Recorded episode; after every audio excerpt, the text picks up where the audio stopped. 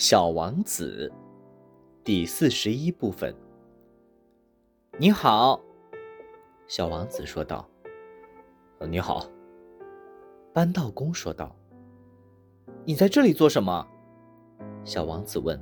“我一包包的分选旅客，按每千人一包。”搬道工说。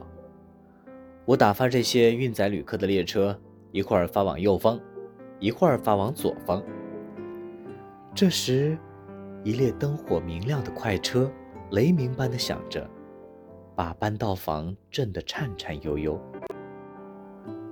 他们真匆忙呀，小王子说。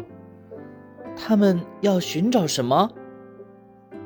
开机车的人自己也不知道，搬道工说道。于是，第二列灯火通明的快车又朝着相反的方向轰隆轰隆的。开过去，他们怎么又回来了呢？小王子问道。“哦，他们不是原来那些人了。”搬道工说。“这是一次对开的列车。”他们不满意他们原来所住的地方吗？人们是从来也不会满意自己所在的地方的。”搬道工说。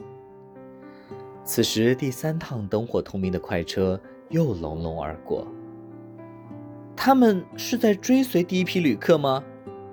小王子问道。他们什么也不追随，搬道工说。他们在里面睡觉，或是在打哈欠。只有孩子们把鼻子贴在玻璃窗上往外看。只有孩子知道他们自己在寻找什么。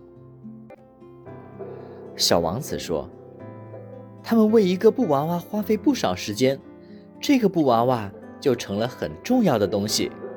如果有人夺走他们的布娃娃，他们就哭泣。他们真幸运。”搬道工说。